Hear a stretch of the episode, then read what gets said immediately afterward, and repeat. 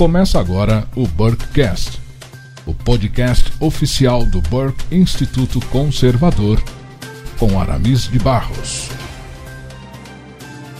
A minha cordial saudação a todos vocês, caros amigos conservadores que nos acompanham no Brasil e no mundo.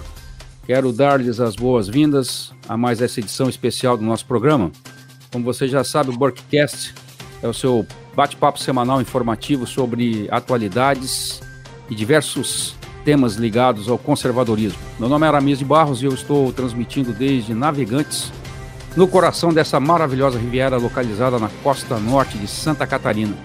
Burkecast é um oferecimento do Burke Instituto Conservador, uma plataforma EAD feita para você que se interessa por temas ligados ao conservadorismo. O Burke Instituto oferece uma série de cursos e seminários que vão ajudá-lo no enfrentamento dessa guerra cultural na qual estamos imersos. Aliás, se você gostar do tema que será abordado hoje no Burkcast, eu quero aproveitar e desejar recomendar a você que acesse o site do Burke Instituto e assine o curso Direito e Globalismo. Você pode assinar o seminário completo ou apenas os cursos avulsos. Nesse pacote foram abordados assuntos interessantes como engenharia comportamental, desarmamento civil, garantismo penal, desencarceramento, aborto, desconstrução da família, ativismo judicial, entre outros temas. E conta também com a presença de professores ilustres, como o doutor Diego Pesce, o doutor Bruno Carpes, o jornalista Bernardo Küster, professor Ricardo Dipp, doutor Guilherme Schelba, doutora Ludmila Lins Grilo, o doutor Fabrício Rebelo, entre outros.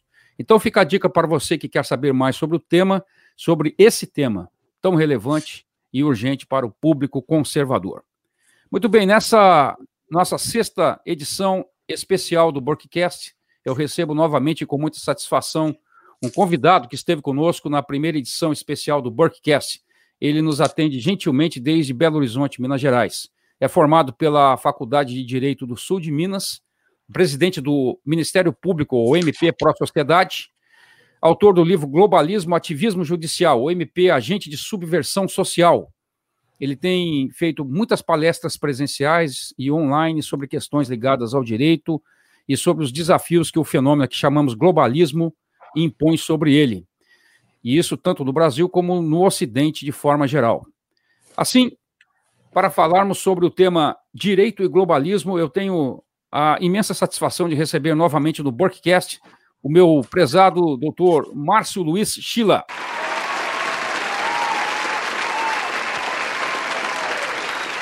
Ilustre doutor Márcio é uma enorme satisfação recebê-lo novamente aqui no Burkcast para mais essa entrevista, que certamente trará muito esclarecimento ao público conservador. Eu quero agradecer ao senhor por aceitar o nosso convite. Quero também aproveitar e desejar-lhe muitas felicidades por mais um ano de vida que o senhor estará completando amanhã. Suas palavras iniciais, por gentileza. Aramis, é um prazer, uma honra estar aqui de novo. Obrigado pelas felicitações. E vamos a essa entrevista. Muito bem, doutor. Nós queremos aproveitar bastante o tempo aqui com o senhor. Temos muito assunto aqui pela frente, assuntos relevantes e muito atuais. Mas eu gostaria de começar, doutor, fazendo um resgate histórico, como a gente geralmente faz aqui no Burkcast. E já que estamos falando de globalismo, uh, é sempre interessante nós revisitarmos as mentes globalistas do passado, né?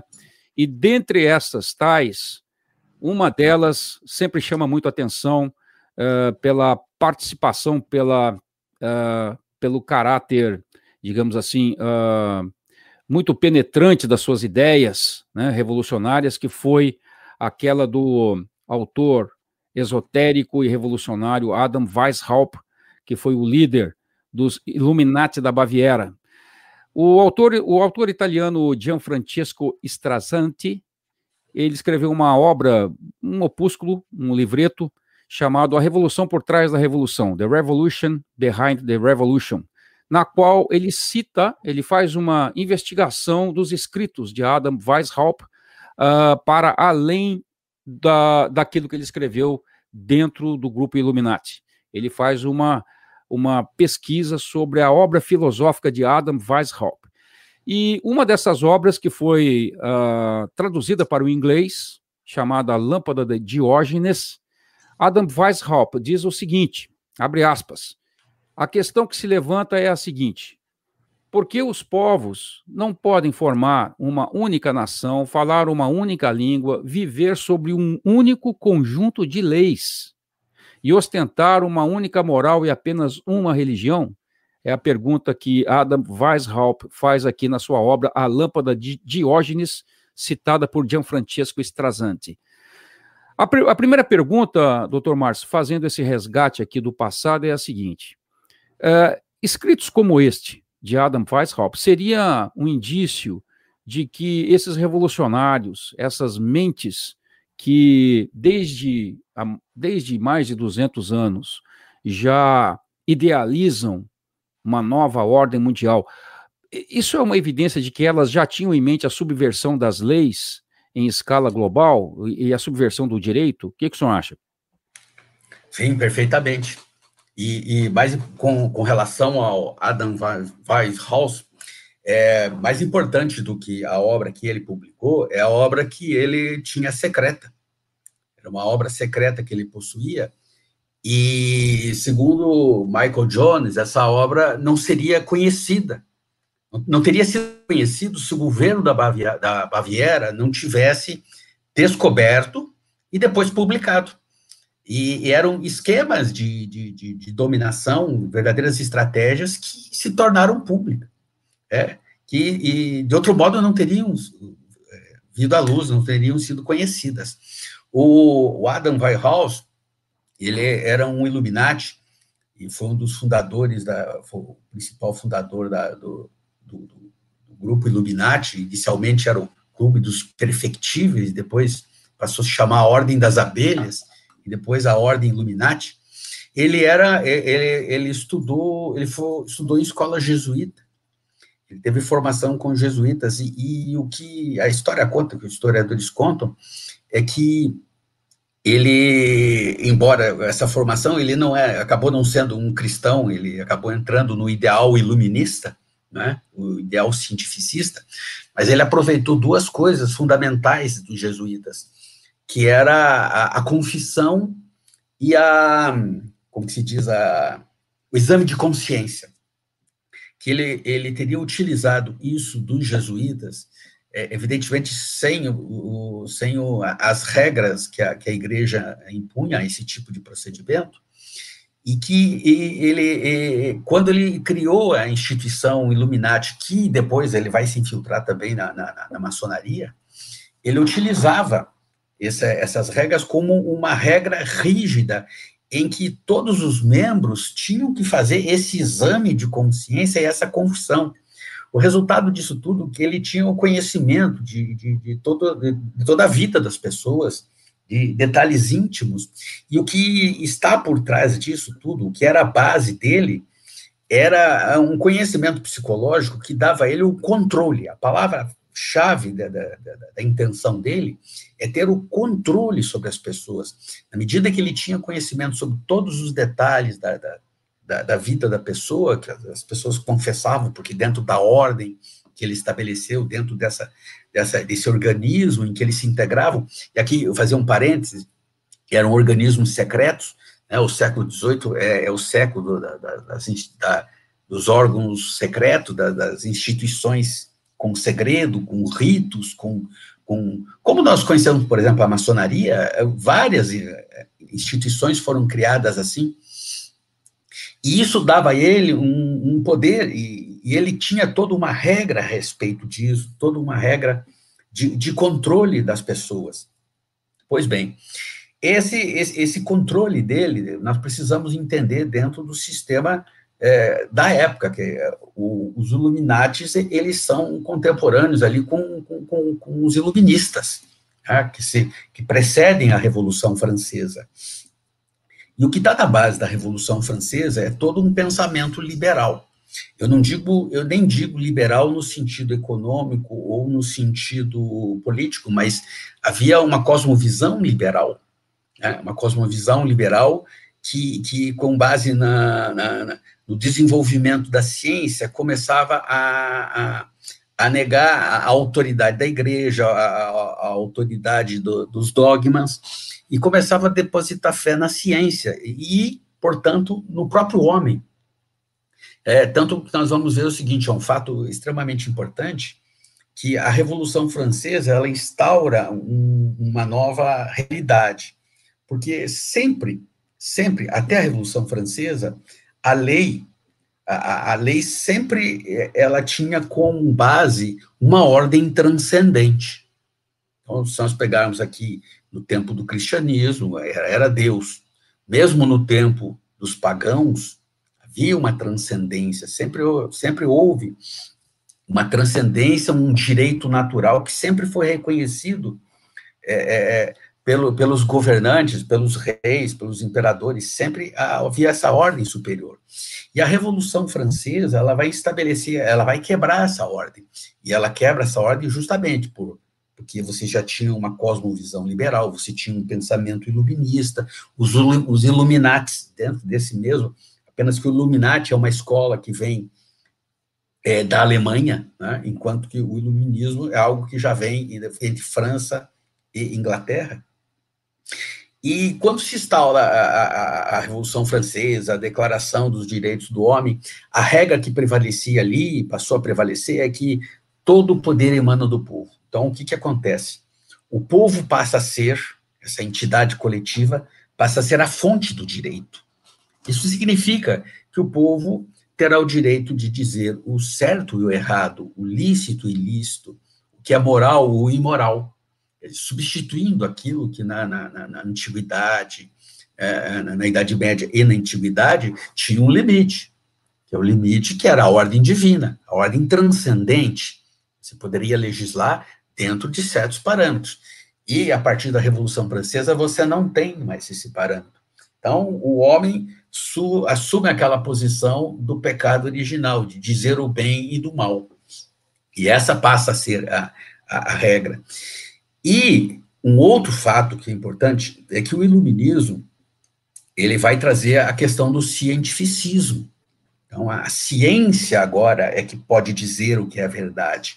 E a ciência que começa a questionar os, a, a, os dogmas da religião. Por exemplo, Copérnico né? Então, a, as escrituras estavam erradas. Agora, Copérnico, cientista, é que tem a razão. E outros fatos científicos da, que vão, descobertas, vão começar a, a, a colocar a ciência como a, a grande reveladora da, da, das verdades. E isso tem uma implicação, porque é, já, como por exemplo, Voltaire, ele volta da Inglaterra, vai para. Depois que conhece a física de Newton, na Inglaterra, volta para a França com a ideia de, de, de criar uma moral científica, uma sociedade científica. Então, isso implicava diretamente no comportamento social, inclusive no comportamento sexual. Aliás, vamos lembrar aqui que a primeira revolução sexual vai acontecer justamente na Revolução Francesa. Né? Então, por exemplo, se a regra é que o casamento é indissolúvel, mas por que, que a pergunta é, por que, que ele é indissolúvel? Porque a, a, a igreja diz, mas agora não vale mais o que a igreja diz. Tem que saber se cientificamente isso é válido. Então, todos esses valores começaram a ser questionados. Todos os valores sociais eram questionados é, é, é, pelo seu valor científico. E aí é uma coisa extremamente importante que talvez o, o próprio Von Ralph já tenha percebido, que é o seguinte: quando você institui uma, uma sociedade e retira dela as regras religiosas, seja de qualquer religião, você retirou a ordem, uma, uma, uma ordem moral religiosa, uma ordem moral transcendente, o que, que resta? Resta o caos. Resta o caos. Então, ele entendia que seria necessário estabelecer um sistema de controle. Controle. E esse controle passaria a ser feito agora por, pelo Estado. A, a noção de que e, sem uma regra moral, sem uma regra com base religiosa, você vai ao descontrole, a própria Revolução Francesa demonstrou isso. E não é por acaso que é, Augusto Conte vai criar a ciência social como uma espécie de religião. Aliás, o próprio Augusto Conte vai criar a sua religião, né? ele vai instituir uma religião científica, que não deu muito certo, mas a verdade é que isso é, é já está nessa base, isso, isso explica muito. Eles já sabiam disso. Sabiam que se você retirar da ordem social a base moral religiosa, você não tem. Você, a sociedade entra em caos. Então, eles já sabiam desde aquela época, ele já antevia, que você precisava de um controle da sociedade. Se você já não tem a moral religiosa como forma de controle, é, pautar a sociedade, você teria que fazer isso através das leis. Através das leis. E tinha já essa ideia, ele, o, o, aquele grupo da época já tinha essa ideia de, de, de derrubar o trono e derrubar o, o papado e instituir um Estado. Aí eles próprios se perguntavam: um Estado em que as leis, leis racionais, já que isso era, era da razão, a lei racional seria uma lei racional para todos. Então, por que divisão de país? Por que divisão territorial? Por que não haver um só povo sob um só, uma só lei, já que o que vai imperar é a razão? E a razão para o homem é uma só. Né? Então, ali nasce, ali está a base dessa ideia, né? Ali está o germe dessa ideia de, de, de, um Estado global, não vamos confundir, globalista, né, do globalismo, vamos, é, e a ideia de, de controle, né, que é o que nós acabamos vendo. É, é, essa situação ela é vista hoje. É muito fácil, porque é, é você retirando, veja, a nossa época é um exemplo disso, Quer dizer, o controle que hoje, hoje depois de tantos anos passados, o controle é a palavra-chave hoje. Quer dizer, nós temos o controle de todos os tipos, é, quer dizer, você é controlado hoje por seu cartão de crédito, você é controlado, é, o, a quebra do seu sigilo, já se fala, em, é, o seu telefone celular que permite que você seja identificado onde você está, é, o, o chip que será, que se fala, será colocados sobre a pele do indivíduo, ele poderá ser localizado em qualquer lugar, todos os dados pessoais estão, estão ali. Então, nisso tudo, ali está a semente de um, do, do, nós chamamos hoje de um Estado policial. E eu digo mais, é, essa ideia do controle que vem com Adam Waltraul, Walhaup, perdão, ele está durante o século todo, todo, todo da modernidade. Ela vai passar, por exemplo, está na base da psicanálise, ela está na base da propaganda, ela está na base do behaviorismo, psicologia, ela está na base do politicamente correto. Tudo é sistema de controle. E dentro dessa, dessa ideia de controle, realmente é, o Adam foi um precursor. Ele deu, ele deu os elementos básicos ele, da, da, do seu esquema sigiloso que ele é, é, copiou do modelo jesuíta sem, evidentemente, os limites do preceito religioso da igreja. Então, sim, a resposta é sim. É, é interessante, doutor, o senhor uh, trouxe aí à luz essa, esse esquema, um esquema piramidal né, de controle que Adam Weishaupt, uh, o vulgo Spartacus, né, codinome Spartacus do Illuminati usou, nós temos ali, então, já desde aquele momento, a ideia de se exercer uma espécie de investigação da mente, que era como ele costumava classificar essa ação, né? Onde alguns indivíduos é, controlavam outros e assim é, sucessivamente dentro de um esquema piramidal, com vistas a um controle total, né? Com vistas a um, a um controle mais amplo, né? É, e aí nós vemos símbolos, por exemplo, como a, a pirâmide, o olho que tudo vê, que representam exatamente esse esquema piramidal de controle, né, centralizado, e, e, de uma forma mais ampla, né? Quer dizer, isso é, foi, foi muito, bem, muito bem lembrado pelo senhor e muito bem descrito é, por Eugene Michael Jones no livro Libido Dominante, agora já disponível em português, né? Uh, doutor, nós, já que estamos falando de ações revolucionárias, né, com vistas ao globalismo, de uma forma geral, nós uh, podemos considerar o, o ideal revolucionário que nós temos visto aí de desconstrução de instituições tradicionais, como, por exemplo, a, a família, a religião, a escola, o Estado-nação e o direito, né? Tudo isso, toda essa destruição, né, toda essa desconstrução, nós podemos considerar essa ação revolucionária uma espécie de prelúdio das atuais ações globalistas? O que acha? Sim, perfeitamente, porque veja, todas essas instituições, como nós a concebemos, elas são todas, elas têm, to, em todas elas está a base eh, moral religiosa. E isso já começa lá no, no, no iluminismo, né, nesse período que nós estamos comentando, porque era o auge do cientificismo. Então, a ciência é que era a dona da verdade, a razão é que deveria explicar a, a, história da sociedade não poderia ser regida por preceitos, por dogmas, por, por autoridades religiosas, por aquilo que eles chamavam de, de, de misticismo, de preconceito. Então, a ciência é que deveria determinar, é, e mesmo que eles não soubessem como deveria ser determinado, o certo é que esses valores como família, sociedade, é, família e esses valores todos que você elencou, ou, próprio, o próprio conceito de Estado, ele deveria passar por uma reformulação. É por isso que eu disse, eu até comentei aqui, se, é, no livro do Libido Dominante, o Michael Jones coloca a primeira revolução sexual justamente na Revolução Francesa e no mesmo período né, na Inglaterra.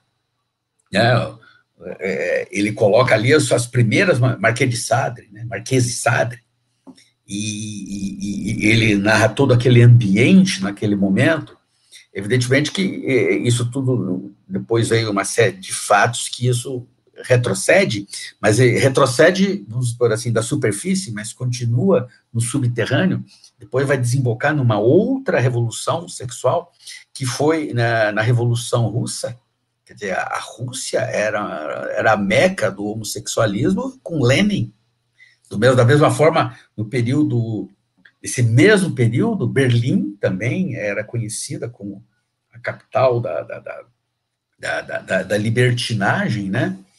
E, até combinar com, com a terceira revolução sexual, que é dos anos 60, que é essa que nós agora é, temos os últimos efeitos, então, e sempre, a ideia disso foi, e essa ideia ela vai ser alimentada e ela vai ser depois teorizada por, por um grande teórico que é utilizado, é Marx.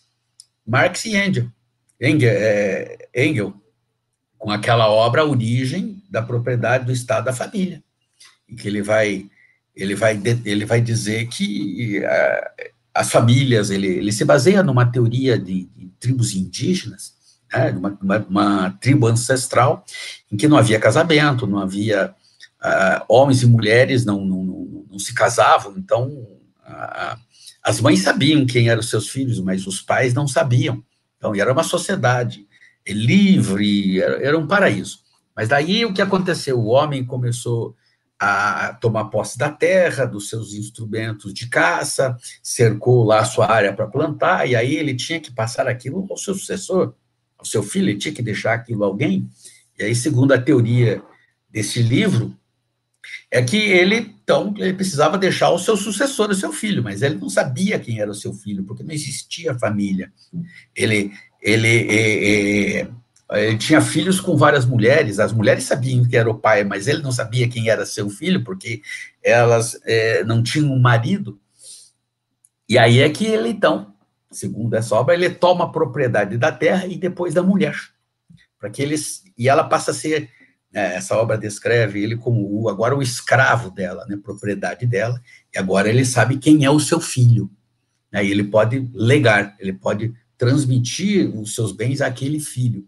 E é desse, desse desenvolvimento ele chega à, à, noção de Estado. Né, a partir da família chega o Estado. E aí ele com, com, é, conclui que o Estado a, sociedade, a família e a propriedade são instrumentos do, do, do homem, né, do, do, homem, para dominação, para, para dominar a propriedade, dominar todo, todos os comportamentos. E é com base nesse livro é que eh, todas as revoluções são feitas a partir de ali a Firestone, a Butler, a Kate Miller, elas vão se basear em boa parte nesse, nessa obra desenvolvendo, evidentemente, com outros autores, mas o raciocínio básico é isso, para decomposição. Hoje, quando nós falamos em teorias de gênero, teoria de gênero e, e todo, esse, todo esse discurso moderno, ele tem essa base. E a ideia básica é destruir a família, porque essa sociedade que eles querem alterar depende da destruição dessa sociedade tradicional, dessa, vamos dizer aqui, a cultura é, ocidental, essa tradição de, de moral judaico-cristã, de filosofia greco-romana. Então, desde aquele período, tudo se desenvolve justamente para isso. E, evidentemente, o direito entra nisso como? Porque ele é o regulador. Né? Ele, ele é que vai determinar o certo ou o errado. Né? E o Estado, como representante da vontade popular, né? todo o poder emanando do povo, e aí vai sendo construído, e é por essa razão que esses valores vêm sendo modificados. Né? Não existe valor não existe mais um valor absoluto, não existe um valor transcendente. De tempos em tempos, os valores vão alterando de acordo com, com o sabor da, da, da população, dos movimentos, dos avanços, avanços com, com muitas aspas, né, é, é, desses movimentos. Tá? Então, sim, é, é, é verdade. Perfeito, doutor Márcio. Uh, agora, eu, eu proporia a gente uh, revisitar uma obra distópica que também fala sobre essa construção de uma nova ordem mundial, que é a obra de, do, do autor inglês Eric, Blair, conhecido como George Orwell, né? A obra 1984. Uh, George Orwell, ele cunhou um termo interessante nessa obra, que em inglês é Newspeak, ou nova língua, aqui para nós, né?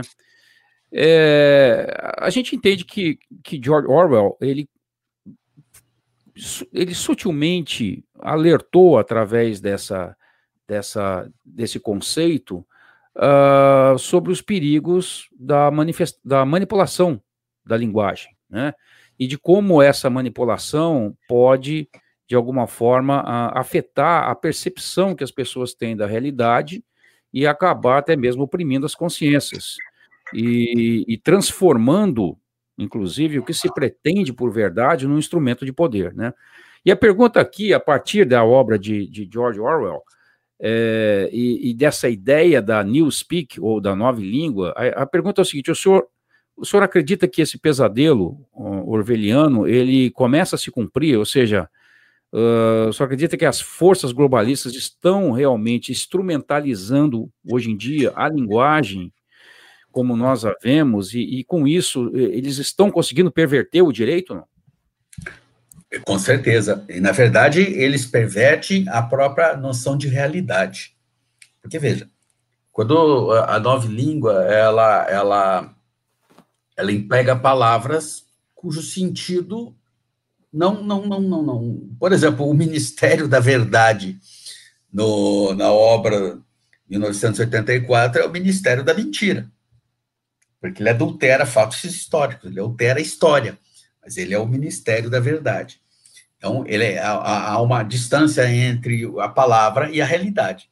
Hoje Toda... nós temos as agências checadoras de fatos, né, doutor? Exatamente, né, o fake news. Então, veja, uma palavra, ela é um signo. Esse signo tem um significado e um referente. O significado é a definição no dicionário. E o referente é a coisa, a coisa mesma.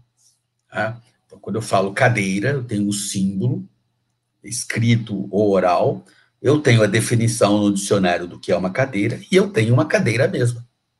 Tá? Então, normalmente, quando, quando, quando uma criança nasce, quando ela está aprendendo a falar, ela no mesmo aprende a palavra. É, é, e ela não tem a definição e às vezes não tem a própria coisa. E é com o tempo que ela vai ela vai é, compreendendo, ela vai ligando as palavras que a mãe, o pai, a família falam com as coisas mesmas e depois e a sua definição. Ah, ela, ela ouve a palavra mamadeira, ela vê a mamadeira, mas ela não sabe o que é definir o que é uma mamadeira. Às vezes acontece ao contrário, ela ouve uma palavra, ela não sabe o que, o que aquilo significa. Isso é muito comum quando a criança pequena chega em casa e pergunta para a mãe ou para o pai. Ela ouviu uma palavra na rua, é um palavrão, e ela pergunta isso em casa. E a mãe e o pai não podem explicar o que, que aquele palavrão significa. Eles não podem explicar. O menino não vai entender aquele palavrão que ela ouviu na rua. Então, o que, que, o, que, que a família diz? O meu filho, isso é uma coisa muito feia. Não fale, tá? Não fale isso, é uma coisa muito feia. É, e é o que, que aconteceu? Aconteceu que o menino passou, ele tem o signo e ele tem o significado agora. O significado é que aquela palavra, aquele signo, é algo muito feio. Ele ainda não sabe qual é o referente, mas quando ele quiser ofender alguém, ele vai usar o signo. Quando ele brigar na rua com outro menino e quiser ofendê-lo, ele vai usar aquela palavra, mesmo sem saber qual é o significado.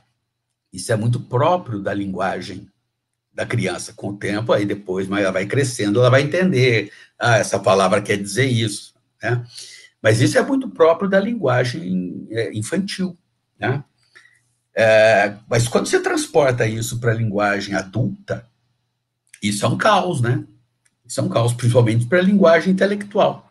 Quando fala linguagem adulta, o exemplo simples é, é, é, no campo de futebol a torcida xingando a mãe do juiz. É, é só uma ofensa. É só uma ofensa, porque ninguém conhece a mãe do juiz, e se conhecesse, certamente não, ela não é aquilo que ele está dizendo na sua ofensa. Mas a palavra possa, passa a ser utilizada, assim como o garoto que não sabia o que o palavrão queria dizer, mas ele utilizava, é, ele utiliza a palavra pelo efeito emocional que ela desperta. Ele não sabe o significado, mas ele sabe que se ele disser aquela palavra, ele vai co conseguir ofender aquela pessoa. Assim como a torcida no campo de futebol xinga a mãe do juiz, não conhece a mãe do juiz, ele só quer ofender o juiz, o efeito emocional. Mas quando você transporta isso para a linguagem técnica, para a linguagem política, para a linguagem intelectual, e você vê uh, debates em que a linguagem é simples, a linguagem não tem referente, é, isso é uma tragédia. Isso é verdadeiramente uma tragédia. E a, a, o melhor exemplo que eu vejo isso é democracia. Todo mundo invoca a palavra democracia para se referir às coisas mais, é, mais é, diferentes nós consideramos que democracia é uma forma de governo, não faz sentido eu falar em. Ah, aqui o nosso programa de rádio é democrático. Ah, lá em casa nós somos democráticos. Não, isso não faz sentido. Mas nos discursos públicos, é, você dizer que você é democrático, embora não faça sentido, que você não está falando de regime político, mas isso é simpático isso desperta um efeito emocional no ouvinte, né? Então, se você é democrático, então você é boa gente, você é boa pessoa, você é um cara legal. Se você não é democrático, então você não é legal, você não é boa gente, você não é boa pessoa. E isso é, contaminou, isso principalmente com o politicamente correto, contaminou. E o que, e, o que acontece é que acontece com o debate, acontece no debate a mesma coisa que acontece com, com a linguagem infantil. Você está só se referindo a emoções. Você não está se referindo à realidade. A realidade não entra mais em conta. Entra só o aspecto emocional do discurso. Então, é, é, é isso, isso, que isso é muito próprio da pós-modernidade, né? A pós-modernidade ela abandona a razão e parte para o discurso emocional, o construtivismo, o sociolinguismo, é, é a linguagem que vale, é, é, é o que tá, é o texto. A realidade não entra, nós discutimos textos, não discutimos uma realidade. Isso se encaixa tudo sempre dentro do mesmo sistema. Agora, uma discussão pública em que as pessoas estão se, é, se propõem a debater, por exemplo, os problemas do país, a realidade não conta, só conta o aspecto emocional do discurso, quer dizer, é um, é, é, é um, é um hospício. E o que a gente vê isso, por exemplo, no direito, é muito é, é comum, isso acontece, a realidade, por exemplo, agora eu vou citar duas palavras aqui, fake news. Quando eu falo fake news, o ouvinte vai dizer, não, fake news, já, já, ele não sabe o que é, mas ele já ficou com uma sensação ruim, negativa. Se é fake news, é, é ruim. Mas o que é fake news? O que é uma notícia falsa? É, é, no nosso cenário jurídico hoje, fake news é crime. Aliás, tem até um inquérito para apurar as fake news. Mas como assim? Fake news é uma notícia falsa. Agora eu digo para você o seguinte: eu vou escrever um artigo e vou publicar falando sobre a Venezuela. Então, eu já escrevi, vamos dizer, vamos uma hipótese aqui. Eu escrevi um artigo falando sobre a Venezuela, digo que eu estive lá, e que tive as mais é, brilhantes impressões daquele país. É um, um país democrático, um país em que realmente há liberdade, principalmente liberdade de expressão e liberdade de imprensa, que apesar de estar passando uma fase econômica difícil, as famílias têm tem boa situação, há uma boa educação, saúde, e as pessoas têm um bom padrão de vida.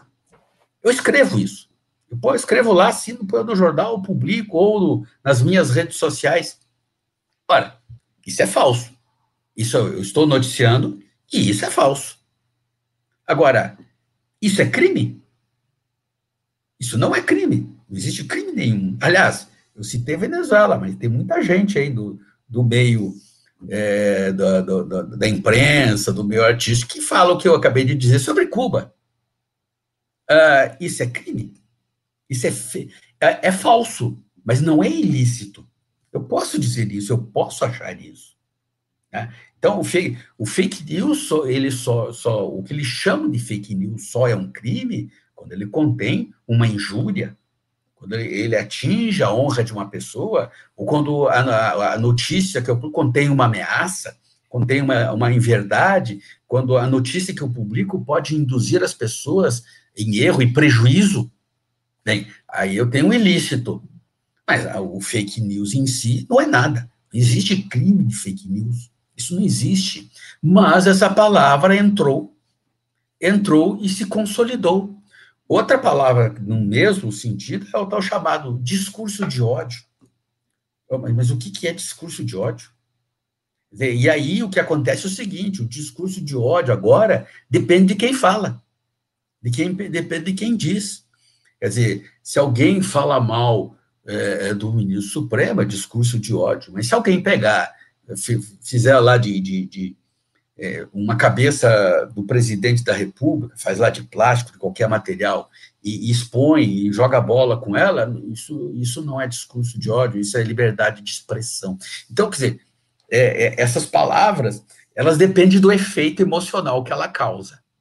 É, se ela causar um efeito é, emocional péssimo no ouvinte, então é, é, fake news, é discurso de ódio. Se não causar, então, não é nada, é liberdade de expressão, é livre manifestação do pensamento.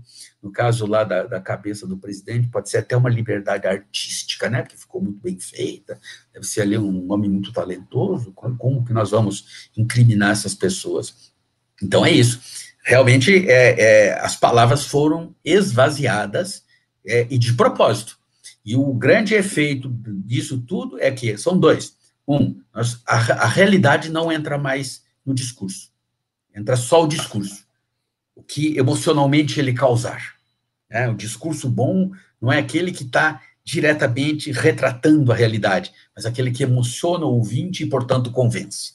E outra coisa, como eu disse no início, isso é uma fala própria da criança. Então, a segunda consequência é uma infantilização da sociedade.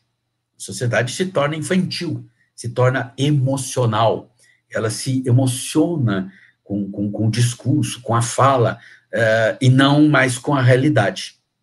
Quer dizer, então a gente chegou a um ponto hoje que as pessoas são capazes de se emocionar com um cachorro é, largado na rua ou que foi maltratado e não prestam a menor atenção num homem caído, num mendigo. Né? É, é hoje se tornou, quer dizer, por quê? Porque vale o, o que está valendo ali não é a realidade que você está vendo.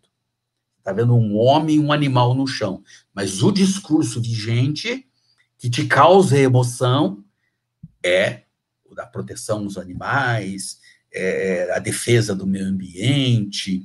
É, você não enxerga mais a realidade, você só enxerga o discurso. E aí você não vê mais o, o homem, o mendigo, você vê o animal maltratado, o cavalo puxando é, carroça, aí tem ações, movimentos, ações na justiça, fazem-se de congresso, palestras para discutir, gastam-se um dinheiro enorme para discutir esse, esse mundo emocional, esse mundo infantilizado, em que a realidade não participa. É o mundo do faz de conta, próprio das crianças, do mundo infantil. É interessante, uh, doutor Márcio, que uh, quando o senhor lembra essa realidade né, da infantilização do homem hoje, é sempre interessante lembrar também que um, um, homem infantilizado, ele é mais facilmente manipulado, né? Mais facilmente controlado, né? É, do que um homem mais maduro e com maior capacidade de discernimento. Mas eu quero, eu quero aproveitar, já que nós estamos falando em, em manipulação da linguagem, né? Eu queria perguntar para o senhor qual o papel que as, essas, essas ditas políticas identitárias né, e, os, e os chamados direitos de minoria, qual o papel que eles desempenham nesse processo globalista que a gente tem visto ameaçar a ordem jurídica? Eu, eu perguntaria também para o senhor aqui na carona dessa primeira pergunta: é correto afirmar que quanto mais direitos se confere a, a pequenos grupos e, e, a coletivos, vamos dizer assim, coletivos sociais, é, mais fraca e dividida e, portanto, menos coesa se torna a sociedade como um todo? Sim. E apenas fazendo uma observação, é, essa, essa, essa, aliás, um comentário sobre a observação que você fez aí no, no final, no início da sua pergunta, o Adam van Haup, ele já tinha esse lema: controlar e prever comportamentos. Essa é a base. Você controlar, prever e controlar os, os comportamentos. Então, é, isso está na base da coisa. Tudo isso, infantilizar a sociedade, por quê? Porque é muito mais fácil controlar um, um infantilizado do que um homem maduro. Muito mais fácil conhecer, é, controlar uma pessoa que se deixa levar pelo discurso do que uma pessoa que está atenta à realidade, não é? Não é aquela, aquela frase, agora eu esqueci o autor, mas é, você, afinal de contas, vai acreditar em mim ou nos seus olhos? É? Groucho Marx, né? Groucho Marx, muito obrigado, é isso mesmo. É exatamente isso, é exatamente isso. Agora, o, o discurso da a questão das minorias. Veja, as minorias a, a, é um aspecto interessante se ver com a pós-modernidade. Porque a, o que, que acontece? A modernidade foi a era da razão, o iluminismo, a confiança plena no homem, na razão humana. Né? E o, como a razão é uma coisa individual, cada indivíduo tem a sua razão, também foi é, o, a era do individualismo e dos direitos individuais. Né? Propriedade, liberdade, tudo isso vem como valores eh, decorrentes da razão. E o homem acreditava que a partir da razão ele iria dominar a natureza, tornar o, a, a vida, o planeta um lugar melhor, porque a ciência resolveria todos os problemas, resolveria as doenças, e, e, e tudo que a ciência, a tecnologia poderia oferecer. Esse mito existe até hoje, né? Esse mito vigora até hoje. Mas acontece o seguinte: é, a, na passagem, na, na, Segunda Guerra Mundial, quando eu caracterizo aqui o início da pós-modernidade, nasce um outro discurso, no qual eu considero a escola de Frankfurt uma precursora, mas embora as ideias todas não sejam dela, mas ela impulsionou. É que é o seguinte, que a, a modernidade, a razão, ela prometeu tudo isso, mas o que, que ela fez? Ela prometeu a solução de todos os problemas, mas ela só produziu guerra. Ela só produziu, produziu a Primeira Guerra Mundial, produziu a Segunda Guerra Mundial, produziu bomba atômica, produziu tanque de guerra, navio, aviões, né, máquinas de destruição em massa. Isso por quê? Dizem, diziam eles, porque a razão se aliou ao poder. Então, a pós-modernidade é um abandono à razão. Ela abandona a razão e aí é, ela vai se, se, se, ela vai se pautar pelo, pelo instinto, pelas sensações, pelo desejo. Esse, esse, esse é o sentimento, não mais a razão, a emoção. Então, a pós-modernidade ela se, ela se pauta pela emoção. Eu abandono a razão, desprezo a ciência. A ciência ela não é totalmente desprezada, ela é instrumentalizada.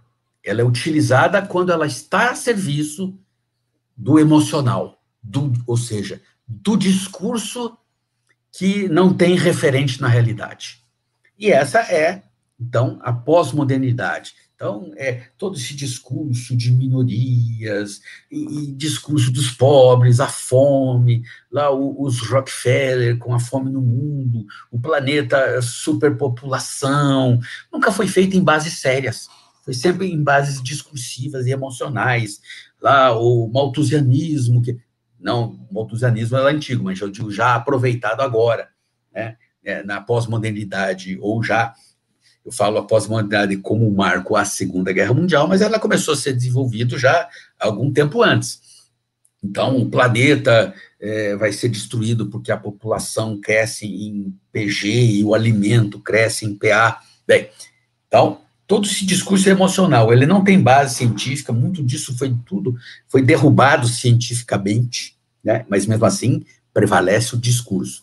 Bem, paralelamente acontece outro fenômeno, é porque a, a sociedade cresceu, a sociedade se desenvolveu. Né? E aquele velho operário de fábrica do discurso marxista, da revolução marxista, é, é, ele teve a vida melhorada. Quer dizer, o, o capitalismo trouxe desenvolvimento, a, aquelas, aquela situação da revolução industrial foi sendo solucionada, tinha previdência, relações de trabalho. Essa situação, ela nasce realmente muito grave, mas ela vai melhorando, a vida das pessoas vão melhorando. E o que acontece, principalmente nos Estados Unidos, que ele é o palco disso, né?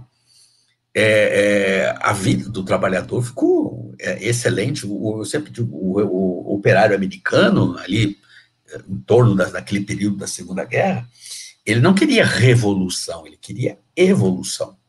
E os, os membros da escola de Frankfurt, aqueles que migraram para os Estados Unidos, que foram recebidos na universidade, nas universidades americanas, eles descobriram que o operário americano não era receptivo ao, ao discurso marxista de luta de classe.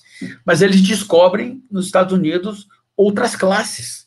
Descobrem as feministas, é, descobrem principalmente as feministas que eram marxistas, é interessante, as, as feministas americanas eram, eram marxistas. Descobrem os negros e com o movimento do Martin Luther King, e aí ele descobre que nós temos uma nova freguesia e resolve expandir. Depois tem o movimento gay, é, os anos os anos 60. Então eles, resol eles resolvem que aquele discurso da luta de classe deve ser transportado agora para essas minorias. E não só. Quando eles chegaram, os negros já tinham conseguido muito, já tinham apanhado a polícia, já tinham sofrido muito e conseguiram conquistas legislativas. E aí bastava que as outras minorias fossem se enquadrando nesse conceito de minorias para usufruir essa mesa, esse mesmo estado, as vantagens desse mesmo estado.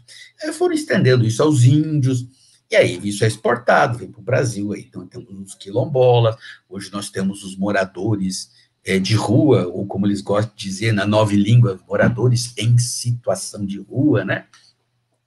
É, é, e aí, tudo isso, essa, essa é a nova classe é, revolucionária. E aí é aquela vela máxima é, do, do, do, do general chinês, dividir para governar. Você tem que dividir a sociedade, você divide. E aquele, e o que, que acontece? Aquele, senti, aquele sentimento que existia no passado, de complementariedade na sociedade, de apoio mútuo, ele é substituído por um discurso de oposição, até um discurso de ódio, quer dizer, classe contra classe, quer dizer, feminismo, homem contra as mulheres, é, o movimento negro, negros contra é, é, os brancos, os héteros contra os gays. Então, você vai dividindo toda a classe, uma classe, e numa sociedade toda dividida, evidentemente, para governar é muito mais fácil. Você vai atendendo as reivindicações, mas é certo que você nunca tem uma maioria. A sociedade está toda dividida e manipulada e controlada. Controlada por um discurso de apoio, é, controlada com verbas públicas, verbas de ONG, direitos, aí tem estatuto para um, estatuto para outro. Aí nós temos é, cotas na escola, cota na universidade, cota no você vai você vai atendendo essas necessidades. E veja, não são necessidades racionais, são necessidades emocionais, né? Porque A própria expressão é, minoria nem representa isso. Né? Muitos, não, muitos são maioria.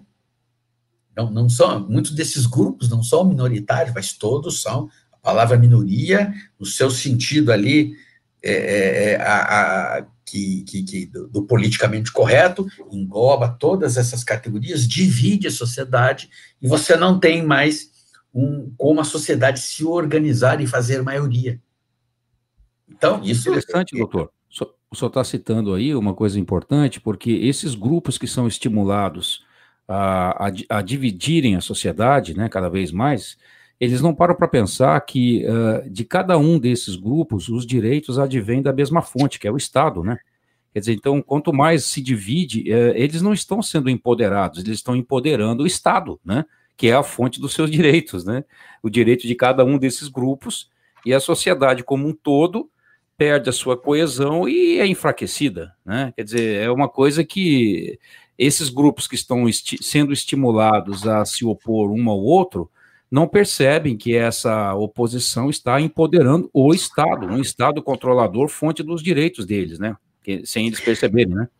É, eu, eu vou um pouco além, porque é, é, esse, essa, essa minoria ela tem o, a capacidade de unir tanto os, os, os, eu chamo de globalistas marxistas, eu, eu, eu, gosto de chamar esse novo, essa nova esquerda de neomarxista, essa que trocou o operário pela minoria, é o neomarxismo, e eles são globalistas, né? Eles querem implantar isso no mundo todo. Existe outro globalismo metacapitalista. E, e essa nova minoria, ela agrada a ambos. Porque, veja, para o empresário, para o metacapitalista, a, a, revolução antiga, a revolução clássica, marxista, o operário queria o quê? Queria a fábrica. Ele queria os lucros da fábrica, ele queria a fábrica para ele. Ele queria se apropriar do lucro. Ele quer se apropriar do banco, ele quer se apropriar da fábrica, do, dos serviços. A nova minoria não quer isso. A minoria só quer cota, ela só quer privilégios, ela quer vantagens, ela quer facilidades.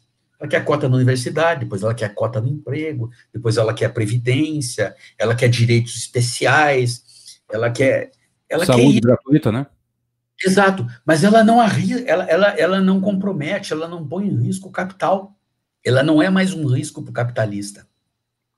E passa a ser uma freguesia para o Estado. Então, o que, que acontece? Esses dois grupos se, se unem. Por isso que você, às vezes as pessoas não entendem, mas você vê por exemplo, uma ONG com discurso neomarxista apoiada por fundações metacapitalistas. É como compreender que um discurso é, é, é, neomarxista está sendo apoiado por capitalistas? É porque é uma ação conjunta, os interesses são comuns, e, e há uma outra coisa que entra nisso, veja. É, o Estado era, a gente fala sempre do Estado como centro do poder, mas o Estado foi o centro do poder até a Segunda Guerra Mundial. Se você analisar bem, é, é, rapidamente o Estado deixou de ser centro de poder. Esse discurso globalista que emina a soberania nacional, ele o, o Estado não é mais o centro do poder. Quer dizer, qual Estado hoje que se contrapõe às determinações da ONU? E mais, e quem manda na ONU? Quem, quem manipula os barbantes? São esses mesmos globalistas. Um lado você tem os metacapitalistas que controlam de um lado, de outro você tem o, o, os globalistas neomarxistas que estão em todas as repartições de departamentos da ONU, em suas sucursais. Né? Eles estão lá. Então, né, a ONU em si, ela também é controlada. Quer dizer, o Estado já não é mais esse agente, ele é instrumento, ele é instrumentalizado. Né? A, a, tendência dele, veja, a União Europeia era uma tendência de você é, é, acabar com os estados unitários, com as soberanias individuais. Ali era um projeto de globalismo. Né? Então, ele, esse é um esforço comum dos dois, embora eles, cada um queira para si, mas a meio caminho eles trabalham juntos. Né? Doutor, deixa eu pegar um gancho aqui numa palavra que o senhor usou aí, que é o termo neomarxista. É, quero aproveitar essa menção que o senhor fez para essa pergunta que eu acho extremamente relevante quando a gente fala de, em direito e globalismo. É? O, o desencarceramento e a descrença no Instituto da Prisão são pautas neomarxistas que são muito bem conhecidas, né, entre, entre os acadêmicos e os operadores do direito. E aí, a, a pergunta que eu gostaria de trazer para o senhor é o seguinte: nesses dias agora de pandemia, nós presenciamos, assim, atônitos, né, pelo menos os conservadores, a soltura de milhares de detentos, não só no Brasil, mas mundo afora, né? Milhares. Enquanto indivíduos de bem eram presos pelo simples, simples fato de estarem andando nas ruas ou sentado numa praça, milhares de presos, detentos, alguns até de periculosidade, foram soltos. Eu digo que isso aconteceu no mundo todo porque uh, eu sei por experiência, eu trabalho para uma organização norte-irlandesa e quando começaram as primeiras solturas aqui no Brasil, eu entrei em contato com alguns dos, dos meus colegas de trabalho na Irlanda do Norte e perguntei se estava acontecendo lá. E estava. Claro que numa proporção muito pequena, porque se trata de um país de 1 milhão e 800 mil habitantes, mas centenas de presos estavam sendo soltos lá na Irlanda do Norte, né, na Inglaterra, na Europa de forma geral, nos Estados Unidos, né, em vários lugares. Né. Muito bem. Uh, diante desse quadro, o senhor acredita que o, o desencarceramento é, também se comprovou uma estratégia globalista que a gente poderia chamar de eficaz na subversão do direito nesses dias? Aramis, nós precisamos entender primeiro, quando nós falamos aqui de desencarceramento em massa, é que o bandido é a nova minoria. Tá? O, ele passou a ser a nova minoria, ele passou a ser a nova, o novo protegido desse discurso dos dois lados, dos dois movimentos globalistas. Agora, é interessante quando se fala de laxismo, quando se fala de, de Ferracioli, é, é, desse garantismo, uh, que o direito penal está sendo diminuído, reduzido, muitos defendem até o fim do direito penal, mas isso também é ilusório porque isso, o direito penal, a supressão do direito penal, a redução do direito penal a limites mínimos, em que não haja nem mais pena de prisão, vai ficar na cesta básica, é, isso não, observe bem, isso não é bem verdade, porque ao mesmo tempo em que eles querem libertar o bandido comum, eles querem penas rígidas para a elite corrupta, é, os corruptos, os bandidos da, da, de colarinho branco, aqueles que cometem crime contra o sistema financeiro, crime é, nas licitações que prejudicam a saúde, esses precisam ter pena máxima. Essa, de impostos, né, doutor? É, os que sonegam impostos, então, esses precisam ter pena máxima. Então, na verdade, é, não, não, é, o que nós temos que compreender aqui que é, é o mesmo discurso de classe, é o mesmo. É o mesmo, mesma luta de classe. Então, o que nós estamos caminhando, a gente acaba vendo, é que nós temos assim, um direito penal para jacobinos e um direito penal para girondinos. É? Então, depende de que lado você está, irá se aplicar o direito penal. É? E, e, e, esse é o movimento que, que, que acontece no, no, Ocidente. Ele é simplesmente um discurso que está dentro dessa, dessa visão vamos proteger o, o, nosso bandido comum, que é o que o, o, para o Karl Marx era o lumpen proletariado, que ele não, não considerava, era um, um, era um desengajado, mas que a escola de Frankfurt percebeu que nele havia um potencial revolucionário. Né? E ele é utilizado. Agora, para que, que ele é utilizado? Aí entra o papel do judiciário, né? o judiciário soltando esse povo. Aí há uma estratégia. Existe uma estratégia, porque a estratégia revolucionária, a estratégia subversiva, ela se desenvolve por fases. Primeiro, eles se infiltram na sociedade e começam a desmoralizar as instituições, desmoralizar as famílias, os costumes, desmoralizar as tradições, e fazem isso através de filmes, novelas, é, vão fazendo isso pelo, normalmente pelo caminho cultural, depois de desmoralizado, você tem que desestabilizar, desestabilizar a sociedade. Depois que essa, essa desmoralização já se implantou de certa maneira, você tem que desestabilizar essa sociedade. Você desestabiliza como? Agora você vai classificar o policial de truculento. O policial é um desequilibrado truculento. e o bandido é uma vítima da sociedade excludente. A sociedade capitalista excludente o excluiu, o, prejudicou, o retirou do sistema de ganhos. Então, aí você começa a televisão colocando a prisão, o, o, o, bandido, coitado, apanhou, o policial excedeu a força, atirou, né? É, atirou, matou o bandido, aí tenta todo mundo tentar punir, descobrir se o policial agiu certo errado, todo o esforço para é, condená-lo. Esse é o, a fase de, de desestabilização moral da sociedade, em que você vai jogando as classes, homem contra mulher, brancos contra negros, e num dado momento isso gera uma crise, gera uma crise, que é a fase que nós estamos. Na crise, a, a, o primeiro efeito é que as autoridades constituídas, principalmente aquelas autoridades constituídas pelo voto, elas perdem a credibilidade. Elas perdem a autoridade diante do, do, do, dessa situação de caos.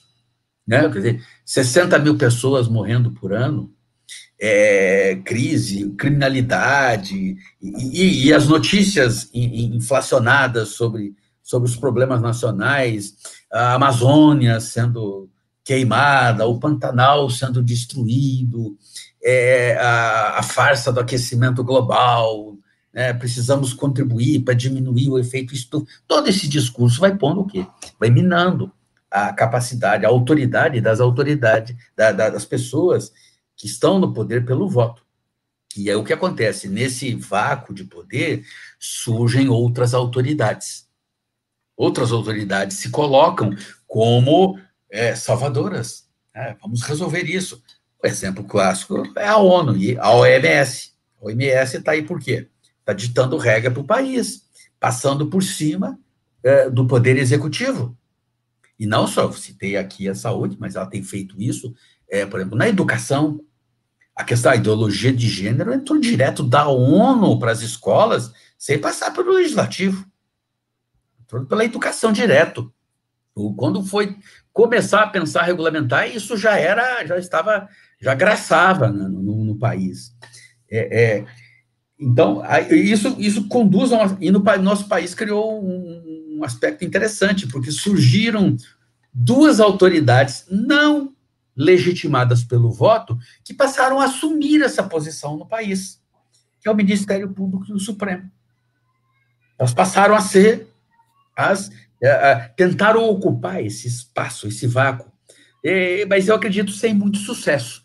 Apenas só, só são bem-sucedidas quando, quando mais ou menos se alinham com a ONU. Aí, deixa eu lembrar que na posse do, do, do ministro Fux agora, ele, falando do Supremo, ele elogiou o Supremo por seguir a pauta da ONU, principalmente a 2030. Ele fez um elogio eh, rasgado ao Supremo por estar acompanhando essas pautas. É, que muitas vezes né, vão contra a Constituição, não passam pelo processo legislativo, passam por cima da Constituição diretamente, como foi o caso casamento em pessoas do mesmo sexo, simplesmente fizeram uma manipulação verbal para dizer uma coisa que a Constituição não dizia, mas que a ONU recomendava. Então, é dentro desse quadro que eu enxergo é, é, é essa situação das minorias e, e o direito. Perfeitamente, doutor Márcio. É, nós temos aqui escassos minutos aqui para terminarmos a nossa entrevista, doutor, e eu gostaria de trazer a seguinte questão para o senhor. Há exatos 20 anos, um autor cristão americano chamado Stanley Monteith escreveu e lançou, na verdade, um livro, The Brotherhood of Darkness, a Irmandade das Trevas. Nesse livro, que é um livro até relativamente curto, né? ele traça várias considerações importantes sobre a, a formação da tão propalada nova ordem mundial, né? Agora, uma coisa, é, dentre as muitas informações interessantes que Stanley Monteith traz no livro, tem uma que me chamou bastante atenção, porque ele, no final dos anos 90, já falava sobre a instrumentalização do direito, e especialmente das Supremas Cortes, em vários países como parte fundamental desse processo em direção à, à construção de uma nova ordem mundial. E a, a, pergunta que eu gostaria de fazer para o senhor é o seguinte: o senhor concorda com ele? O senhor concorda que, que está havendo uma instrumentalização das Supremas Cortes? E, e, se isso, se sim, se o senhor concorda com ele, o que isso tem a ver com termos que estão hoje aí na boca dos, dos de muitos críticos do que tem acontecido, termos como juristocracia, por exemplo, ou ativismo judicial, o que isso tem a ver com essa suposta instrumentalização das Supremas Cortes em direção à nova ordem mundial? Bem, esse é, é um ponto de vista dos americanos, mas é, é se nós tomarmos um ponto de vista é, é latino-americano, nós vamos ver o seguinte, que essa, essa questão da, da, do ativismo, da juristocracia, ela é um efeito acidental, no meu modo de ver. Porque, na verdade, é o seguinte, as, a, a, os regimes socialistas que, que, da América do Sul, é, e principalmente aqueles que seguiam o modelo de revolução clássica, e mesmo aqueles que propunham a revolução cultural, é, o judiciário não era uma peça importante. Você pode, você pode observar em todo o país em que o socialismo se instala, que se instala, que se instala uma ditadura, do, do ditadura socialista, é, de fato, o direito é instrumentalizado, porque o direito é a superestrutura. Né? O direito é a superestrutura, como os costumes, eles são superestruturas, e eles se apoderam do direito, eliminam a religião, é, é, apossam-se da cultura, isso tudo é verdade. Mas com relação ao, à Suprema Corte e o Judiciário, na, nas revoluções que se sucederam ou tentaram ocorrer na América do Sul e em outros países, o, o, numa, numa ditadura socialista, o poder judiciário é peça decorativa. É peça, aliás, o próprio legislativo é peça decorativa. Você é um poder central. O judiciário, veja qual é a força do poder da Suprema Corte na Venezuela. Qualquer corte, eu nem sei se tem Suprema Corte em Cuba, mas deve ter um judiciário. Qual é o poder desse judiciário num país desse? Qual é o poder do judiciário na Coreia do Norte? Qual era o poder do a força de um poder judiciário na extinta União Soviética? São figuras decorativas, estão ali apenas para referendar e dar um ar de democracia, porque afinal de contas todos esses países se, se dizem democratas. Agora, é, a visão a, a americana, é, é, ela parte da realidade deles. E que hoje, no Brasil, em parte, é nossa realidade também. Por quê? Porque esse sistema clássico, ele não se implantou. Quer dizer, é, é, é esse, a, a Revolução Clássica, ela retrocedeu, principalmente depois da queda do Muro de Berlim.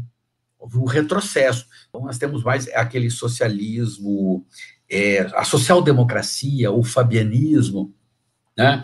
Então, o que, que acontece, por exemplo, no, a realidade americana a realidade brasileira? No Brasil, é, no, nos Estados Unidos, o sistema do common law. Então, é praticamente um sistema consuetudinário.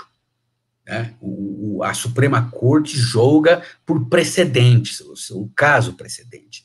Então, esse movimento de revolução cultural, esse, esse ideal marxismo, ele, dos Estados Unidos, foi sempre mais vitorioso no legislativo. Isso era, é, é, mas quando a lei aprovada chegava nas Supremas Cortes, né, tanto da União como dos Estados americanos, que têm Supremas Cortes, a Suprema Corte é, é, é, interpretava aquilo de modo conservador. Esse, essa é uma reclamação de, de um de um, de um, de um jurista americano que, que tinha essa linha de esquerda, era chamado sociologismo jurídico, é, Ruskin Paul. E, e, e, essa, essa reclamação dele, inclusive, vem num artigo que é publicado por Silveira Viana, isso nos anos 60. Já era essa, a reclamação dele. A conquista que você conseguia no legislativo era barrada no judiciário. E lá só lentamente, lentamente, com a substituição da, da, da, das cortes, dos membros, é que eles foram obtendo vitórias pontuais. No Brasil acontecia um fenômeno diferente, porque no Brasil o legislativo é mais conservador. O legislativo, a, o judiciário nosso sempre foi muito o, parte do estamento burocrático. É, e, como ele foi sempre muito legalista, muito legalista, a lei aprovada no Congresso ele cumpria. Só que o Congresso era conservador. Então a dificuldade aqui era invertida. A dificuldade não era o judiciário, a dificuldade era o, o Congresso. Essas são essas duas realidades. E nos Estados Unidos, como, isso foi avançando, avançando, eles foram aprovando aborto em certos estados. Então, e aí eles começaram a falar, de, começaram a estudar esse fenômeno de, do ativismo e do judiciário começar a julgar além da lei, ou interpretar a lei além do, dos limites tradicionais. Então, eles enxergam essa, isso lá. No Brasil, esse fenômeno ocorre, mas por um acidente. Acidente do seguinte, porque quando, a partir da nova Constituição, a Constituição de 88, que eu, eu digo, repito, é uma Constituição socialista, ela só não foi totalmente comunista, porque o Centrão acabou é, é, é, intervindo e, e, e, ficou ali aquela coisa que não é nenhuma nem outra. Mas de modo que uma, ela não é uma Constituição liberal e nem conservadora de maneira nenhuma. Mas o que, que acontece? A, a promulgada a Constituição, nós precisamos agora passar pelo legislativo todo o ordenamento, modificar todo, atualizar, modificar novas leis. E isso, após a, a, a, Constituição, após a, a, nova República, é, no país, nós só tínhamos partidos de esquerda. Só partido de esquerda, por questões aí que precisariam ser explicadas em outro momento. E essas questões foram sendo colocadas no Congresso, e muitas delas foram passando. Né, questões sociais, benefícios, previdência, código do consumidor, estatuto da infância e da juventude, mas certas questões de costume não passavam. Porque, mesmo não tendo um partido conservador, o nosso legislador, individualmente, ele é conservador, a base dele é conservadora. Então, certas questões principalmente referente a costumes, ele não aceitava. Por exemplo, aborto, né, o casamento entre pessoas do mesmo sexo. Elas eram tentadas, mas não passavam. Isso no decorrer dos anos 90. Mas no decorrer dos anos 90 vai acontecer um outro episódio. É que a Corte, a, o nosso Supremo Tribunal Federal começa a ser renovado por nomeações agora de quem? De partidos, né? Do PSDB, do PT, e você vai obtendo uma renovação de juristas, agora já alinhados com, com, com, com, com, com, com, os, com essa linha ideológica. E aí o que acontece? É, já se discutia nos Estados Unidos sobre o ativismo, a juristocracia, esse é um assunto que vem também da Alemanha, vinha da Europa, e aí os, as pós-graduações, mestrados, tal, essas pessoas vêm todas, foram formadas dentro da mentalidade. E o que, que aconteceu? O Supremo num dado momento, resolveu dar uma decisão para regular uma situação que não estava regulada em lei. O, o, caso que eu cito é o caso das algemas. Não havia regulamentação. Ele regulamentou. Quando ele fez isso, ele legislou. Embora ele não, não confesse isso, use argumentos sofismas, mas ele legislou. O que, que aconteceu? Todos aqueles movimentos ativistas que não conseguiam passar suas causas no no, no, legislativo, descobriram no judiciário um caminho. O, o, Supremo começou a legislar. E foi rapidamente, já entrou no ano 2000, que o Supremo começou nessa fúria legislativa. É, é para complementar a lei, para atualizar a lei. De repente começou a julgar contra a própria Constituição. Começou o caso em que o Supremo institui um crime, é flagrantemente constitucional. Aliás, quando ele legisla, ele está indo contra a Constituição, é o princípio da separação dos poderes. Mas não é só o legislativo, ele começou a intervir no, no, no, no executivo. Então, aqui ocorre esse episódio da judictocracia, mas ele é um episódio acidental. Ele é, um acident, ele é acidental, porque não existe o que as pessoas chamam de ditadura, do, do, do, judiciário. O judiciário nunca pode implantar uma ditadura. Só pode implantar uma ditadura quem tem o comando das Forças Armadas e dos cofres públicos. Então, basicamente, é só o executivo que pode fazer isso. Né? Ou o partido, em, em algum, como ocorre em alguns países, onde os três poderes são figurativos. Então, o que aconteceu aqui, nossa, nesse nosso ativismo, essa, essa nossa situação de, de, de crise né, é que o judiciário simplesmente está em meio àquela fase de crise que eu me referi agora há pouco. Ele está simplesmente promovendo essa crise do, do, do, dos poderes, a crise nacional. Porque, na minha, no meu modo de vista, o que aconteceu? A última eleição para presidente, não só para presidente, mas para, uh, para estados governadores, ele simplesmente foi uma derrota para a esquerda. A esquerda saiu do, do governo federal, saiu de muitos estados, saiu de municípios. E o último reduto da esquerda, reduto efetivo e forte, é o Supremo Tribunal Federal. E o Supremo Tribunal Federal, na minha opinião, ele simplesmente está servindo de fator desestabilizador para desestabilizar o governo atual e permitir o retorno da esquerda. Então, não, não vai. É, é, e quando a esquerda voltar, o, o, o Supremo volta para o seu devido lugar, porque aí há uma harmonia de interesses e ele volta a, a, cumprir a lei, porque também as leis serão produzidas de acordo com a ideologia vigente. Quando a esquerda recuperar o poder e, e se, se tomara não, mas no sonho deles é criar aqui a, o grande, a pátria grande, a união das repúblicas socialistas é, americanas. Bom, quando isso acontecer, pode ter certeza, o Supremo vai ser peça decorativa, judiciário, legislativo, vai acontecer como acontece em todos os países. Então, esse episódio, para nós, é, para nós, eu acho ele episódico. No fenômeno americano, é um fenômeno possível, porque é o que está acontecendo, mas vai depender muito do, do, do, do da, da, a situação lá ela é muito mais lenta. No Brasil as coisas são muito mais rápidas. O Brasil é laboratório, as coisas evoluem muito rapidamente. Tá? As coisas lá são mais depende do processo eleitoral, depende de quem vai ganhar a próxima eleição. Quer dizer, aí ganhou o Trump, quer dizer, já mudou a composição da corte. Quer dizer, ele já tem a maioria, então você reverte todo esse processo. Então, a situação é muito diferente da nossa. A nossa, infelizmente, é essa que nós estamos vivendo essa situação de caos e de insegurança jurídica. Perfeitamente, doutor uh, Márcio. Uh, doutor Márcio Chila, uh, nós estamos chegando ao encerramento dessa edição especial do Broadcast e queria dizer que o seu, seu retorno aqui ao nosso programa foi muito proveitoso, muito esclarecedor e eu queria agradecer-lhe imensamente por isso. Obrigado por dispor aí do, do seu tempo, no meio das suas correrias, dos seus afazeres profissionais e, e pessoais.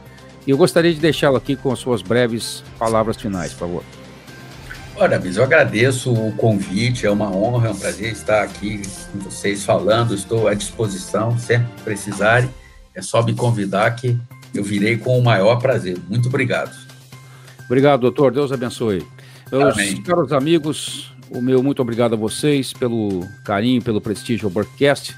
Se você perdeu algum episódio do nosso programa, confira as edições passadas na plataforma online da sua preferência: YouTube, SoundCloud, Spotify, Apple Podcasts, Google Podcasts, Breaker, Castbox ou Overcast. Ou pela programação da Shockwave Radio no endereço shockwaveradio.com.br. Se você gostou do conteúdo, peço a gentileza de você compartilhar com os amigos. Espero encontrar você novamente no próximo episódio do Broadcast. Não se esqueça do recado segundo Coríntios 13, 8. Nada podemos contra a verdade, senão em favor da verdade. Um grande e fraternal abraço a todos vocês e até a próxima.